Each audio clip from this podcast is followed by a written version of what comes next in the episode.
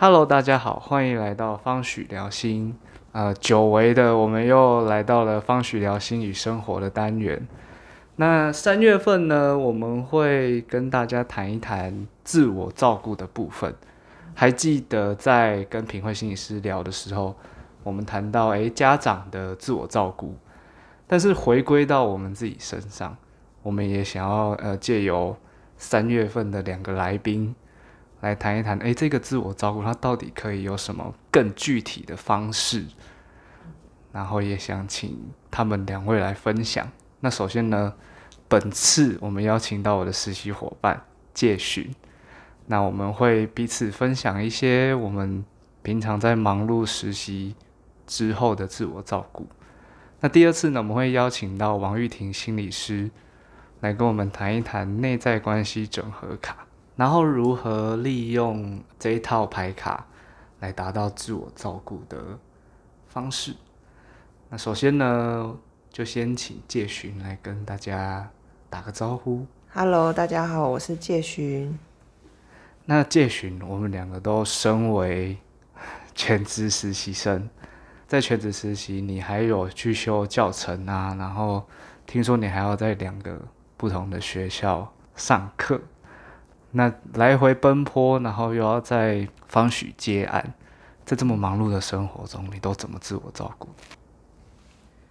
我觉得目前找到一个比较常常见的自我照顾，就是有一个很好的伙伴，他可以让我随时就是想说什么时候就可以说，然后想发泄的时候就发泄。现在此时此刻我心情不好，我就可以跟他抱怨啊，或是说我的感受。那这样对我来讲是一个蛮好的瞬间可以舒压的方式。所以好像是心里的苦有一个伙伴可以去听，然后去接收，对你来说是重要的。就是以现在这样子奔波跟忙碌的情况下，我觉得这是一个比较没有空间限制的办法。无论呃他在听完之后有没有回应到你想要回应的这样子。嗯，就是也没有说一定要他立即回应，但是你就知道他会在他忙完的时候立刻回应你，而且这个回应是可以接住你的情绪的，让你知道你是有有一个好像有一个支持在那边，然后你不是一个人在面对所有的困难。这个伙伴是你老公吗？呃，他是他是另外一种伙伴，这个伙伴是我的同学，就是学校的同学。嗯，在听到介寻的分享之后，突然有一些共鸣，就是我有一位好同学，然后他其实也是另外一位实习伙伴，就是爱国。那呃，他跟我是从准备研究所考试开始，我们就认识，然后我们进到同一间学校，在同一个机构实习。那其实我们会常常，譬如说在接案完。或者是在身心比较疲惫的时候，我们会有一些分享。这个分享不是分享个案怎么样，而是分享我们自己的状态。也许我们会感受到，哎，身体哪里很不舒服，或者是，哎，心里有哪里卡住了。那也许我们两个也会有一点，哎，相似的地方，然后我们就有一些讨论，或然后有一些探索。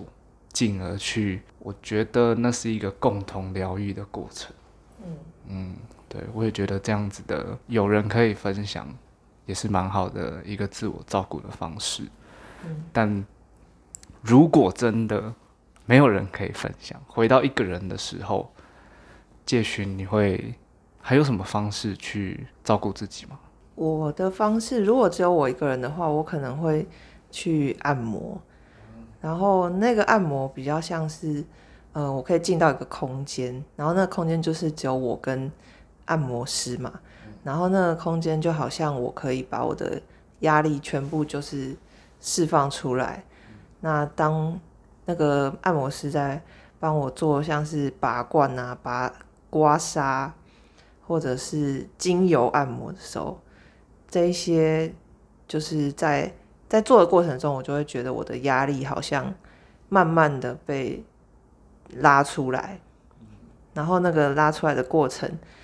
就把我的我的身体里面的不好的东西，就是释放出来。那那个不管是仪式，或者是那个实际上可以看得见的效果，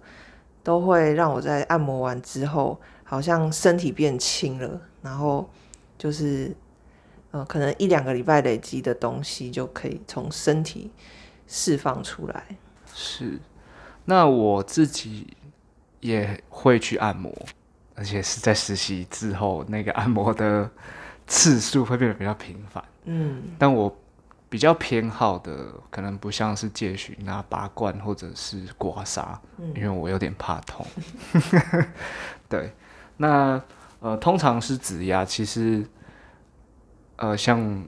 我们也会给燕瑞心理师按，然后他那样的指压，其实偶尔按到某个点的时候也会很痛。嗯，但是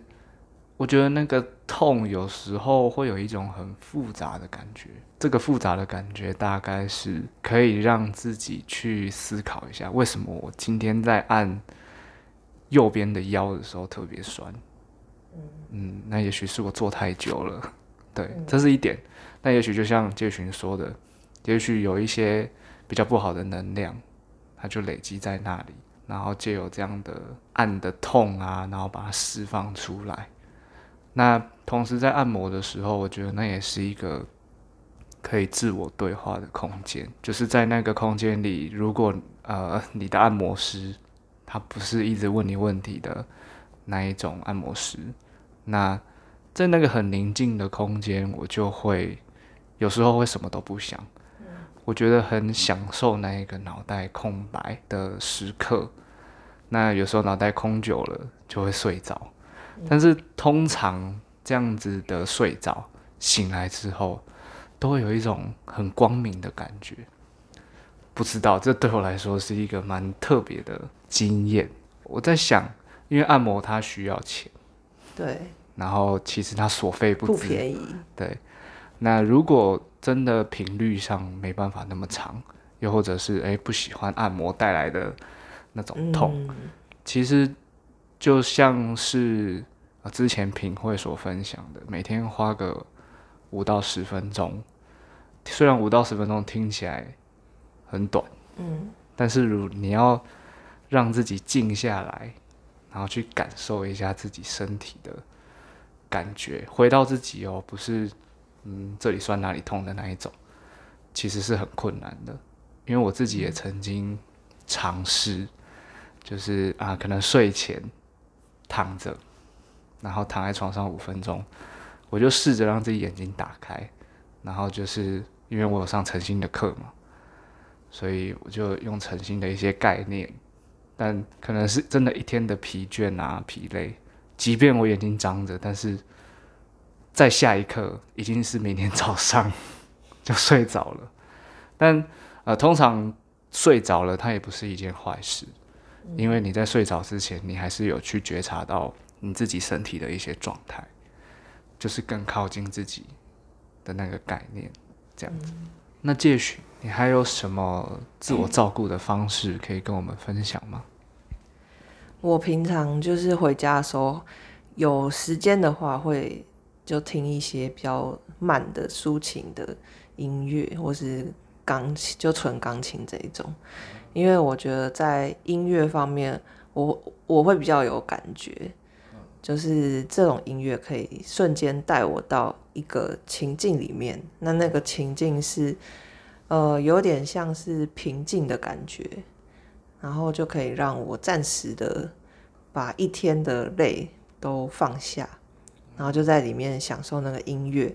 然后享受我跟自己在一起的那种快乐吧。听到这个享受跟自己在一起的这个快乐，突然有一种喜悦的感觉。但我刚刚突然在想，因为你刚刚说是纯钢琴乐，嗯，其实那个乐器好像也蛮重要的，嗯，因为我会发现，呃，我通常都会在放学值班的时候放我。喜欢的音乐，那我通常都会偏好吉他。吉他，对，哎，对，好像是，就是找到自己适合，嗯，然后且喜欢的，而且不用勉强。诶，譬如说我听了哪哪个大师分享，可能某些曲子可以让心平静下来，哦，但自己去听了好像没有没有那。个感觉。对，所以就像杰勋说的，对，我们在值班的时候，就可能同一首曲子，但你就会选吉他版，嗯然后我就会选钢琴版。是就是喜好的不同。对，但无论选择什么，反嗯正在那个时刻，你可以跟自己说说话，啊、有连接，甚至是就像我会喜欢那个脑袋空白的感觉，嗯，我觉得这样都蛮好的。对，那这是音乐的部分。我们前面也分享了一些呃，可能比如说按摩啊，然后有些